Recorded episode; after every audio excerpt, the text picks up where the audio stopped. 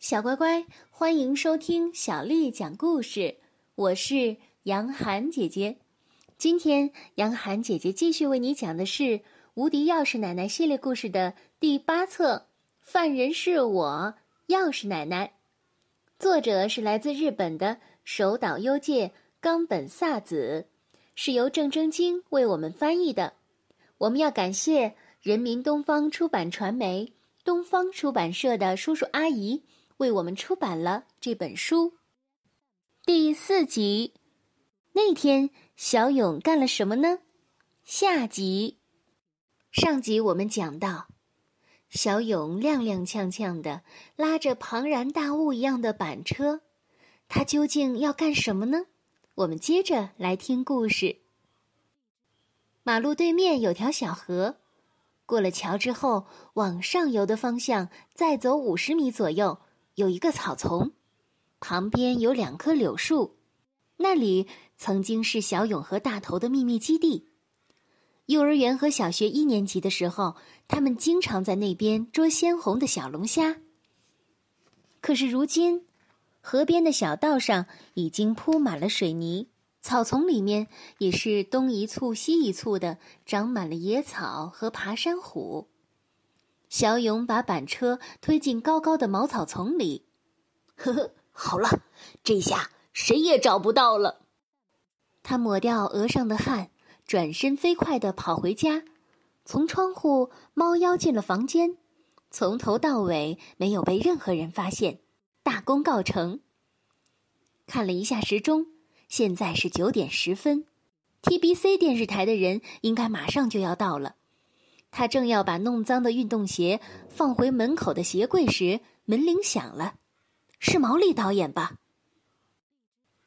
小勇战战兢兢的打开门一看，却是大头和小英。小英问：“小勇哥哥，电视台的人还来吗？”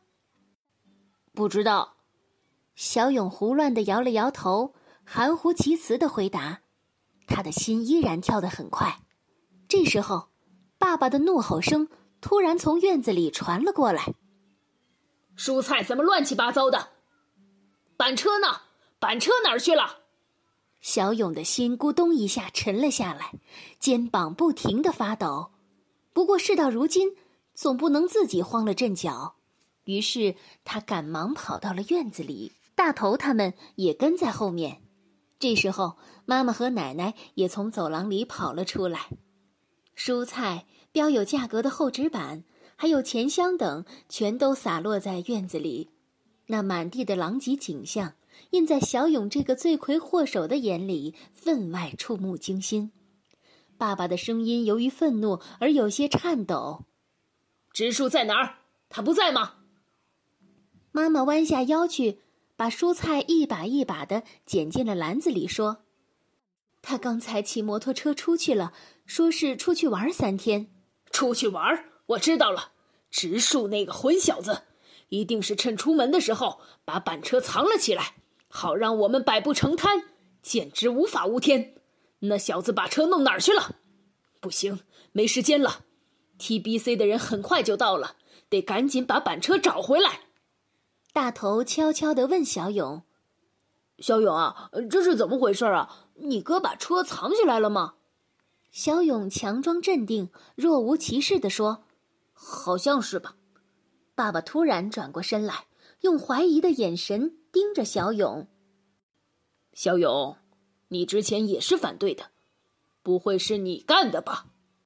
做贼心虚的小勇慌了神：“关我什么事啊？我一直待在房间里。”都没出去过，自己这么紧张，旁边的大头该不会觉察到什么蛛丝马迹吧？小勇有点担心。这时候，他突然看到围墙外停了两辆 TBC 的车，毛利导演从车里钻出来，于是小勇得救似的赶紧岔开话题：“哦，TBC 的人来了。”哎，该怎么解释呢？爸爸嘟哝着。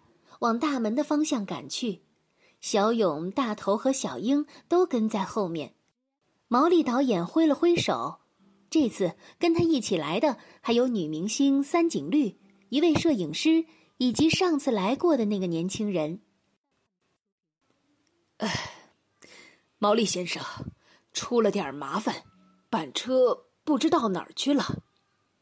爸爸仿佛很难以启齿似的，吞吞吐吐地说：“板车。”毛利导演一脸茫然：“是的，就是用来推菜出去，当做摊子的板车，现在不见了。没有板车，我们就出不了摊儿啊！您在说什么呀？那种东西怎么会不见呢？难道是被人偷了？不过就算是没有板车，也能开店吧？随便找个什么其他的东西，比如什么小型拖拉机。呃，您说的没错，可是出了这种事。”我真的觉得有点儿不知道该怎么办才好啊！爸爸一脸过意不去的样子，可是这种话在对方耳朵里听来就是拒绝的意思。果然，毛利导演皱起了眉头。如果是这样的话，那好，我明白了。其实我事先也想到可能会有这样的情况，所以跟其他的农户也打了招呼。那您家的采访就先取消吧。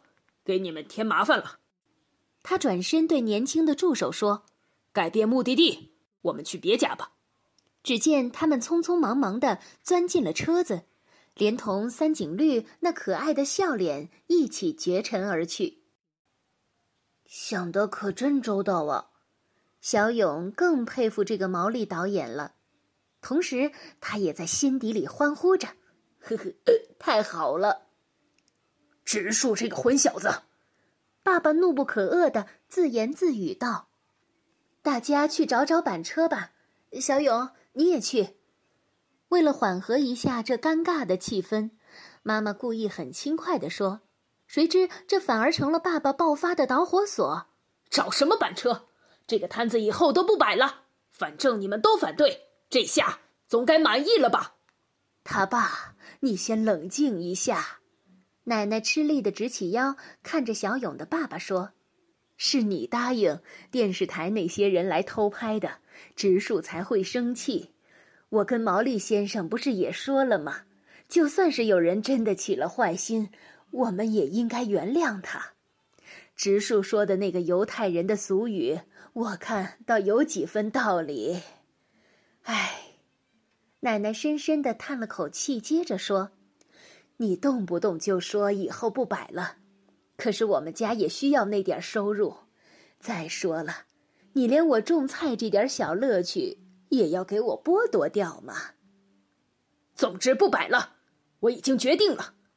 爸爸撂下这句话，就进客厅去了，脸色很吓人。小勇很愧疚，他几乎要叫出声来了。偷板车的是我，不是哥哥。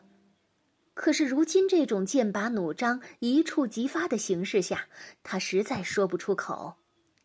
奶奶说摆摊的收入对于我们家来说必不可少，确实是实话。而且自己也从来没有想过以后都不摆摊了，只是单纯不想让电视台的人来偷拍而已。可是爸爸看上去真的很生气，说不定他真的会取消那个无人摊。如果真是那样，自己不就成了剥夺奶奶种菜乐趣的罪魁祸首了吗？